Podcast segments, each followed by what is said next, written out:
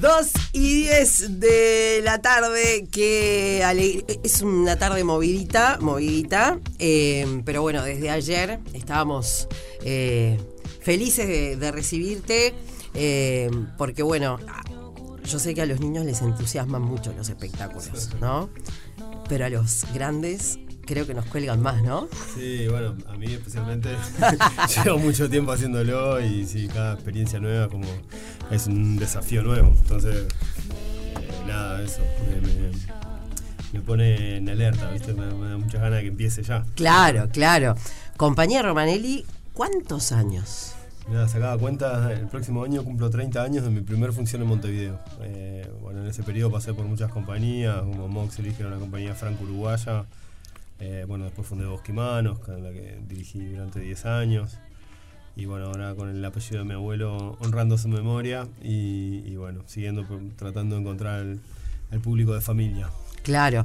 Bueno, eh, ¿cómo, llega esto a, tu vida?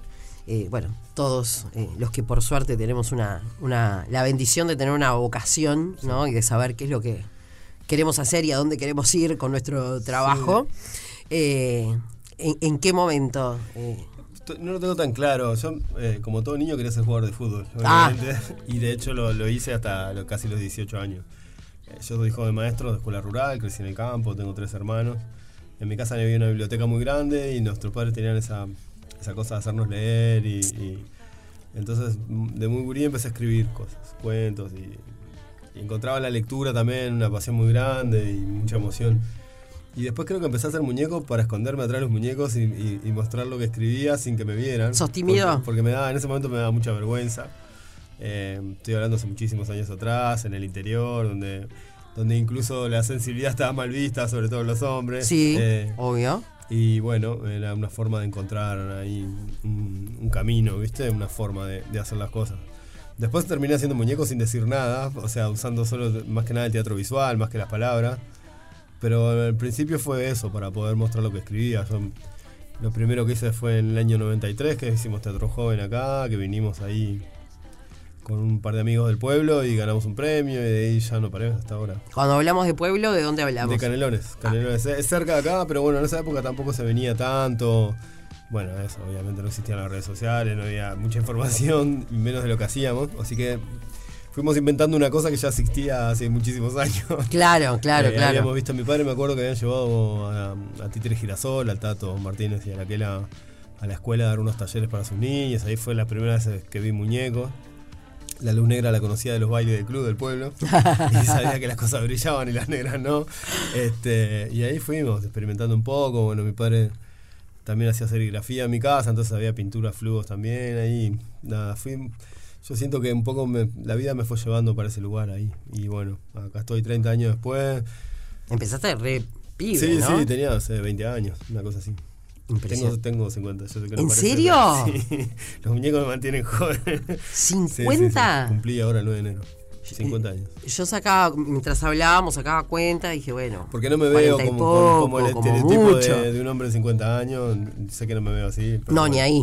ni ahí, ni ahí, ni ahí. Por un lado, por suerte, por otro lado, igual los tengo, lo siento, mi cuerpo lo siente. Claro, dije, empezó ¿Viste cuando haces esos cálculos mentales? No, nadie, nadie me da Pero bueno, está, este, también este trabajo que por momentos es muy estresante, eh, por otros es, muy relajante también. Entonces, eh, creo que dentro de todo la, he llevado bastante bien, entonces no, no sé, físicamente no me ha afectado tanto más que alguna lesión, alguna tendinitis, alguna cosa de esa. Claro, claro. Y, bueno, eso, tratar de, de, estar conectado con otras cosas que también hace que uno esté un poco más libre. Claro.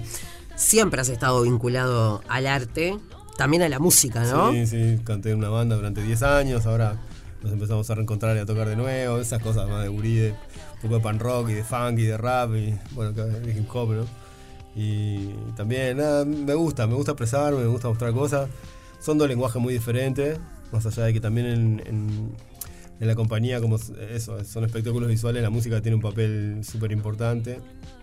Es como que es una partitura de movimiento que se monta sobre música.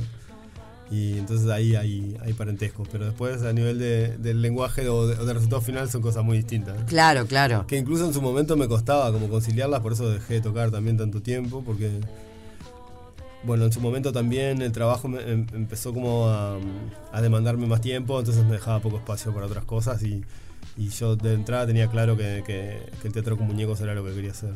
Claro, claro, impresionante. ¿Y cómo es eh, poder llevarlo a, a, ¿no? Eh, quizá, bueno, es más sencillo, entre comillas. En mi caso, bueno, ojo, mirá que hace 20 años atrás, cuando dije quiero ser eh, locutora, Me dijeron, ah, ¿qué? ¿Y, en- y en serio? tipo, eso de hobby, ¿y de verdad? ¿De qué vas a vivir? ¿De qué vas a vivir? Eh, no, por favor. Eh, ¿Cómo fue eso de decir, bueno, yo me quiero dedicar a esto y me voy a dedicar a esto? Ahí, bueno, en esta compañía franco-uruguaya que te decía con la que trabajé, llamada Moxel y que hacíamos cosas más relacionadas al circo quizás. Ellos venían, bueno, de, de Europa, de trabajar allá y ahí uno va aprendiendo un poco la- a ser un poco más profesional y a tomarse... Porque profesional no necesariamente es recibir dinero a cambio de lo que uno hace. El profesionalismo es una actitud de trabajo, es una forma de trabajar. Sin duda, un compromiso. Después el recibir dinero o no ya es otro tema. digamos. beneficio. claro. Entonces, bueno, con ellos también aprendí un poco eso, ¿no? Que, que hacer más profesional y eso implica trabajar muchas horas, ser muy meticuloso, planificar, estar preparado para. Me, me ha tocado trabajar en muchos lugares en otros países y, y la- hay unas diferencias, de- sobre todo en la, en la época de ensayos. ¿viste? Nosotros nos tomamos los ensayos como algo más liviano. Eso me ha generado algún problema a mí en la compañía porque yo exijo en, en- en un ensayo la misma concentración que en una función. Obvio.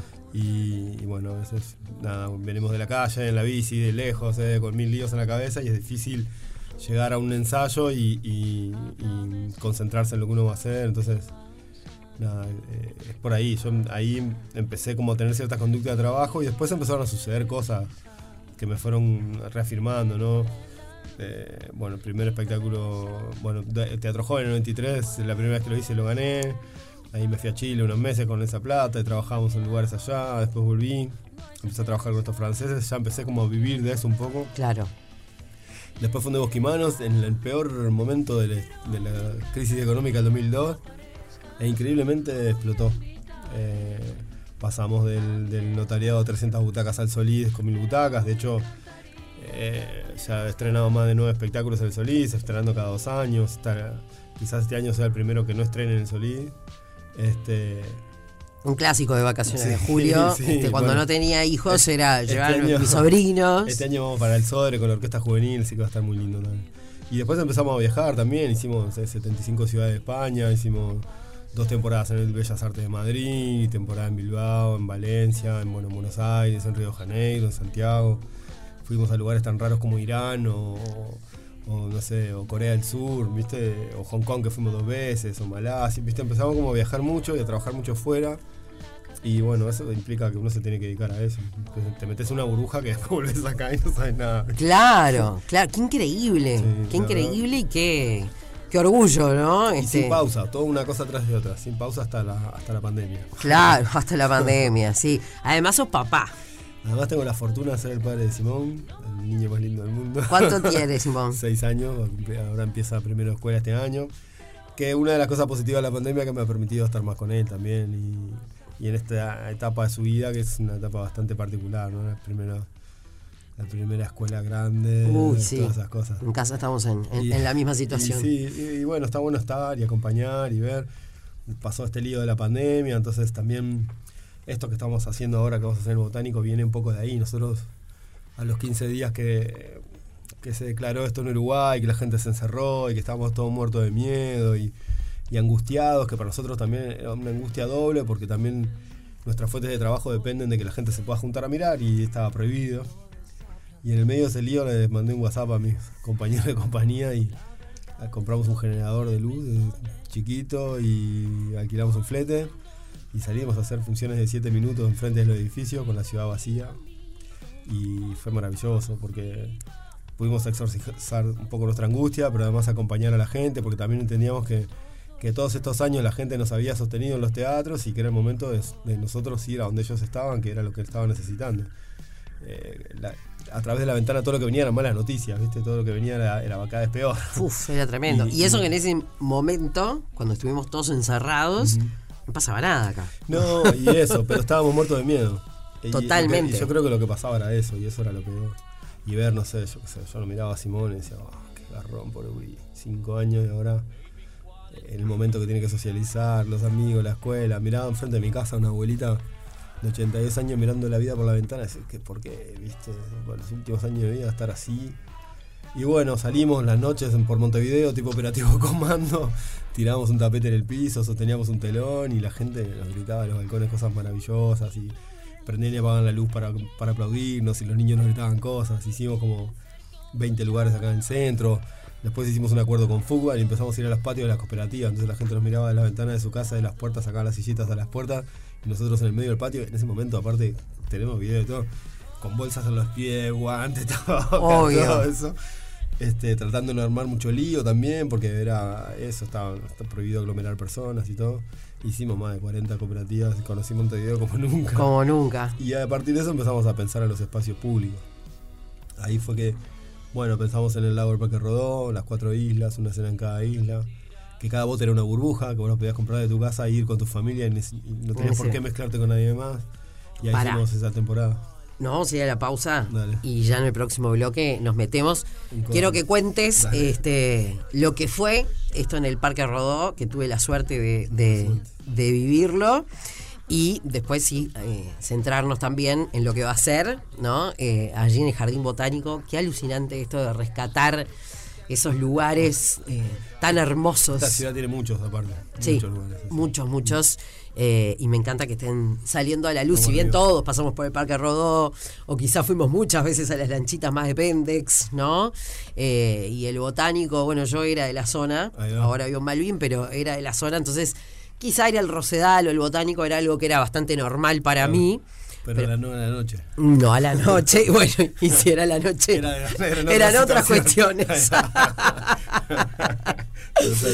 Nos vamos a la pausa entonces y en el próximo bloque seguimos entonces hablando de compañía Romanelli y esto que se viene Kodama eh, próximamente. eh, bueno, se los contamos ahora. Ayer ya cuando hablé de esto y te anuncié, empezaron a llegar mensajes de, de mis mamás amigas del, del colegio de mi hija, Ay. que fuimos juntos el año pasado. Eh, che, negra, escuché el programa, que, ¿qué? ¿Cuándo? Le dije, escuchen mañana, que van a tener la data ahí de, de- de primera mano. Ustedes sigan atentos también, que hay que seguir armando planes para estas vacaciones, que aún continúan, ¿eh? Eh, porque viste que termina enero y es como uno que siente, bueno, ya está, ya pasó todo. No, Los Hay que mucho- tenemos hijos sabemos que no. Sabemos que eso no pasa. Pausa y ya volvemos. dale. Bueno, por acá estamos compartiendo otra tarde negra en Radio Cero y bueno, hablando de Teatro Negro de Praga, otra tarde negra. Esto será otra noche terra, ¿no? Sí. Este, Kodama, compañía Romanelli presenta este espectáculo en el Jardín Botánico, nada más y nada menos. Pero igual quiero que, que- que hablemos un poquito de lo que fue el, el- el del año pasado, ¿no? Que fue en, en- ahí en, en las lanchitas del Parque Rodó. Ese lugar que, bueno, es una maravilla de, de Montevideo, ¿no? Porque es un lugar sí, sí. hermoso. La verdad que sí, que bueno, ahí llegamos también en esto que te contaba de ver cómo hacíamos para esquivar estas prohibiciones o condicionamientos para poder eh, hacer cosas para el público, para poder mantener artes escénicas vivas, ¿viste? Y funcionando. Una ciudad que se había quedado sin espectáculos, sin conciertos, sin nada. Entonces, bueno, la ventaja que nos daba ese lugar era que los botes eran una burbuja. O sea, una familia iba en su bote, no tenía por qué mezclarse con el resto. Y bueno, hicimos esa apuesta de mente de montar una escena en cada isla y, fabricamos una bici que iba sobre el agua y el público los iba, lo iba siguiendo a, a encontrarse con estos kodamas. El formato es el mismo de lo que hacemos en el botánico, lo único que ahí era con los botes y bueno, toda la maravilla del agua. Y, Fue toda una ciudad. experiencia. Para nosotros fue una experiencia increíble. Que bueno, que después por distintos motivos la pudimos repetir, más allá de que nosotros queríamos estar ahí. ¿Cuándo bueno, fue que, eh, Eso fue enero, febrero del año pasado. Del año pasado, Eva. Y después estuvimos hasta marzo, estuvimos casi cuatro meses en el lago. También tenía otras cuestiones, que la cantidad de botes, eh, el aforo es muy pequeño, entonces eh, nada, tampoco era demasiado rentable para nadie. Y, pero ta, en ese momento nosotros tampoco era eso lo que nos interesaba, nos interesaba más que nada tener eh, que la gente tuviera la posibilidad de ir a ver algo, ¿viste? En una ciudad que, que- que no tenía más espectáculos, se había suspendido el carnaval, eh, los teatros cerrados o con aforos tan pequeños que también, ¿viste? El aire libre ya. Y eso era el aire libre y tenía estas condiciones, viste, que, que vos sacás la entrada por internet, no tenés que hacer cola, no tenés que aglomerarte, tenías tu propio bote, tenía un montón de cosas que nos, nos permitían poder hacerlo.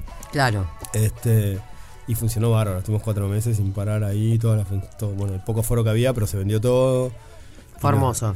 Y fue hermoso y fue mucho aprendizaje para nosotros de esto, de, de estar en espacios públicos y espacios abiertos, ¿viste? Y empezamos a buscar otro parque y fuimos hasta, hasta el Botánico. Claro, claro.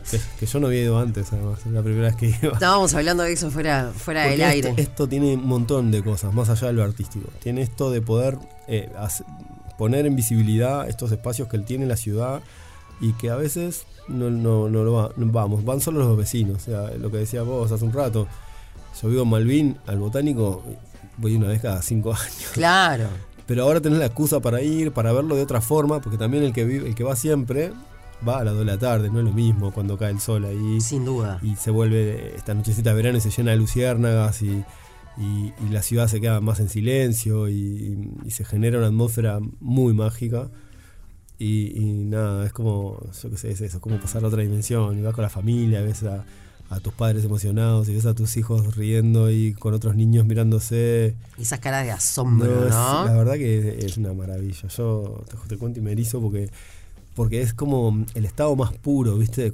Ellos están como viviendo lo que pasa, no, no, no están, mira, no es que van a ver un espectáculo, van a vivirlo. Claro. Y eso tiene un montón de otras connotaciones. Pero no solo los niños, este año que pasó, ahora en, en diciembre, que estuvimos, estuvimos noviembre y diciembre, Viene una persona más de casi 60 años a abrazarme llorando y su hijo al lado, o sea, grande. Y la verdad que le di un abrazo y le dije, vamos, mira que emocionarse vale, o sea, es válido, o sea, no, no. Y cuando lo abracé se me desarmó, ¿viste? Se que también, seguramente todas estas cuestiones nos, nos tienen muy cargados, ¿viste? Venimos de un par de años muy duros y, y bueno, y tener la, la opción esta de, de poder pasear y en la noche con tus hijos de la mano, con faroles de luz y, encontrarte con, este mensaje que también tiene una bajada de línea bastante ecológica, ¿no? Los kodamas son, para la cultura japonesa, son seres que cuidan la naturaleza. Y nosotros entendemos que todo esto que nos está pasando tiene un poco que ver con eso, con que nos alejamos un poquito de la esencia del ser humano empezamos a vivir en desequilibrio con, el planeta, con, la naturaleza y bueno, la, estamos arruinando.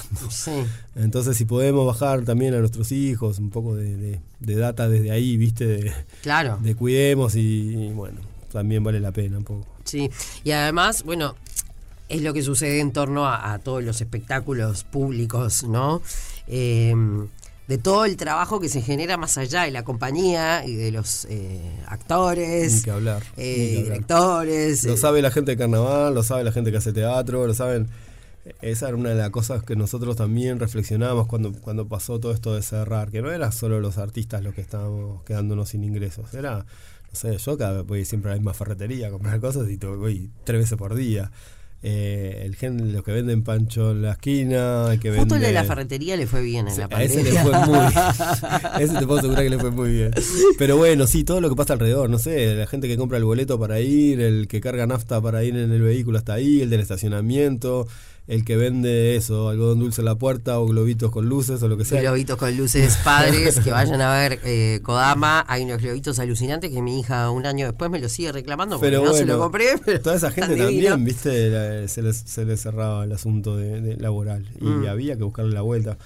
Y la gente que vaya al botánico, yo por ejemplo ya me estoy armando el plan, ¿no? Dije, uh, y después de ahí ya voy a comer a algún lado, yo que supe ser de la zona, curtir los yuyos, ponele. Bueno, viste que está ahí al toque. Eh, es que yo creo que tiene mucho que ver con eso, con, con, con todo lo que derraman estas cosas, viste, más allá de que también para mí el visualizar o poner en, eso, en el ojo de la gente, un parque para ir a descubrir, nuevo, distinto, en otra hora, eh, lejos de donde vivo, eh, no sé, en espacios abiertos, cuidándonos, porque también eso para nosotros es bastante importante, ¿no? El hecho de, cuidarnos y cuidar a los otros, de, bueno, respetar obviamente todos los protocolos, pero estar al aire libre, poder caminar a distancia de los otros, ¿viste?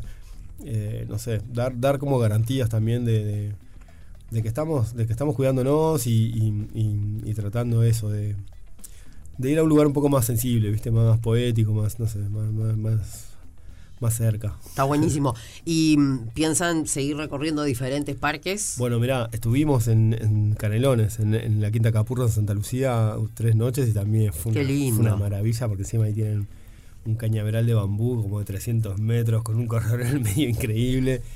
Y sí, sí, tenemos planes, tenemos planes, no sé, hay muchos parques en Montevideo, Parque Lecoq, hay otros parques en la periferia, porque también eso, queremos ir como ah, descubriendo nosotros también estos lugares. Movámonos todos, ¿no? Claro, porque Kodama también tiene lo que tiene es que más allá de los personajes, que bueno, un gigante de 5 metros que sale gateando atrás de un arbusto, eh, un dragón que juega entre las palmeras, yo qué sé, más allá de estos personajes, el entorno es parte del show. O sea que es- esta escenografía viva, digamos, que es la naturaleza, eh, es la que también le da un condimento especial, ¿no? Ahora, por ejemplo, en la lanchita se iban pedaleando, tienen un circuito, pero ahora van caminando, se escuchan hablar, se escuchan los pasos, cómo la gente se va quedando quieta y los, los últimos pasitos en el pedregullo. Hay muchísimas cosas Sí, para, sí, sí, sí, sí. para ir eh, disfrutando, ¿viste? Los comentarios de los niños que los vas escuchando, ¿viste? Sí, sí, Los vas son son increíbles.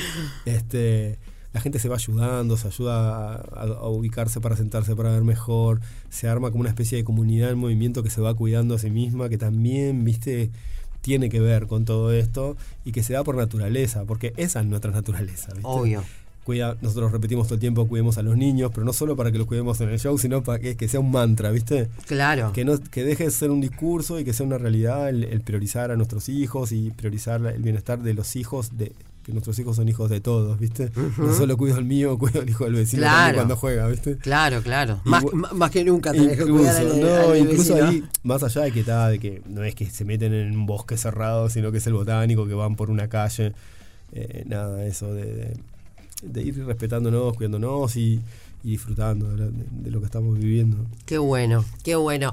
Bueno, eh, hablamos de viernes y sábados de febrero y marzo. En principio sí, viernes y sábado de febrero y marzo, el espectáculo empieza a las 9 de la noche, recomiendo ir un rato antes, así no se juntan todos a la puerta. No seamos tan uruguayos. Ya creo que desde las 8 ya se puede ir, porque además este eso, para que la entrada sea en calma.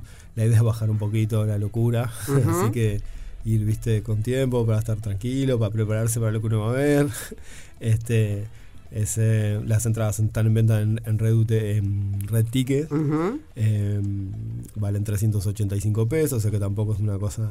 No, no. Para los precios que se manejan en teatro es hasta más barato que el teatro, de hecho. Sin duda. Este, y nada, eso, ir, ir a relajarse un poco, a sacarse de la cabeza toda la, la locura de los días. Obvio. En Instagram, Martinson, arroba Com- compañía Compañía Romanelli. Romanelli, estamos en Facebook también, así que cualquier consulta o duda que tengan escriben por ahí. Además está bueno porque se van actualizando de lo que. Sí, ahí lo- subimos algunas fotos y algún videito ahí también si quieren ver. Claro, que- porque para los que los, cono- los que conocemos es más fácil, Claro. ¿no? Pero para los que no, a veces. Bueno, para los que fueron al, pa- al Parque Rodó, es, es, eh, la estructura es muy similar, hay algunas cositas nuevas, como siempre, eh, para que también sea un poco de sorpresa. Obvio. Eh, y bueno, eso, el entorno cambia porque los muñecos hacen cosas distintas, es como eh, son actores, digamos. Claro, claro, claro, Entonces claro. hacen algunas cosas diferentes, salen de lugares diferentes. Eh, nada, estamos, estamos muy felices. la la- ahora en noviembre diciembre, esas nochecitas de calorcito, eh, Divino. es una maravilla, la verdad. Divino, divino, divino. Eh, bueno, supongo que igual el parque cierra, ¿no? El jardín. El jardín cierra, sí, creo que cierra a seis y media, siete, una cosa así, y se, y se abre para la función nomás. Ahí va. Bueno, pero es un buen momento para, por ejemplo, ¿no? Yo que soy de oriunda de la zona, por ejemplo, no sé, te vas al botánico ya de tarde, este, si te estás moviendo de otras partes de Montevideo, te vas al botánico a la tarde, mate, el que toma mate, ¿no? Los chicos, porque aparte es hermoso para conocer, por supuesto, lo que es, ¿no? Que es un Claro. jardín botánico, pero además hay una fuente divina. Hay de todo. Incluso hay en la mañana, por ejemplo, van muchas escuelas de la zona, va a ser picnic, cumpleaños, he visto de todo. De todo, de todo, y eso está de más.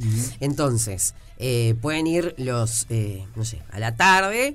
Después en el rato que cierra, bueno, aprovechan, se van a tomar un helado. Hay alguna heladería muy café- rica por ahí. algo. Un cafecito, este, hay un, un lugar de comida rápida, ¿no? Hay un. Hay lugar de panchos también cerca. Va. Unos buenos churros que siempre están. ¿no? Bueno, Yo- tienen el Rosedal, pueden ir a hacer un poquito de tiempo ahí también. Ahí al Una Rosedal. Este, no sé si seguirá existiendo el- el- la lanchita que había en el Prado. ¿Sabes que creo que sí? Creo- el año pasado creo que vi un video, que hay una lancha ahí, una vuelta así. Yo me acuerdo que pasaba. Es como un barco pirata, una cosa así. Sí, pero tengo en mi memoria que de ser chiquita y me daba, estaba esperando todo el tiempo que apareciera la parte de, hay un Neptuno. Ahí va. Y era como, wow, Bueno, aparecía la- Neptuno. Y hasta el día de hoy me lo acuerdo. Imagínate. No, no, es impresionante. Y me daba como un poquito hasta de miedo, de respeto, te Te das diría. cuenta que tus hijas van a decir, "Buah, cuando fuimos al lago y vimos aquello. Bueno, Obvio. Es un poco ahí Hay una que tiene una memoria espectacular, además.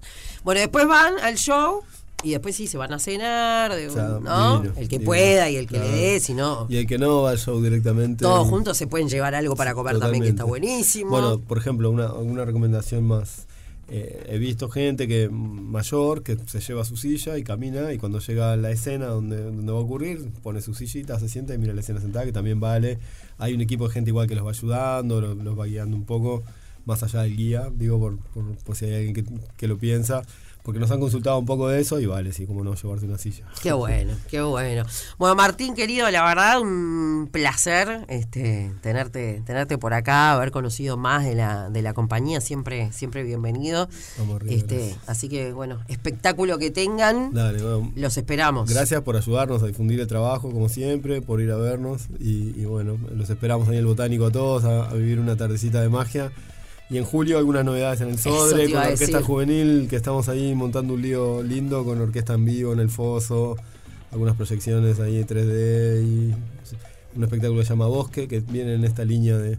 Es como una precuela de Kodama. Ahí Vamos a va. decir al bosque de donde nacieron estos personajes. Me encanta. Te espero entonces en Dale, sí, mayo, seguro. junio. Tal cual, tal cual. Dale. Sí. Bueno, un beso a Simón que anda, que anda va. por ahí. Gracias a mi hijo por el aguante. Claro, y a toda, a toda la, la compañía. Muchísimas gracias. Muchas gracias.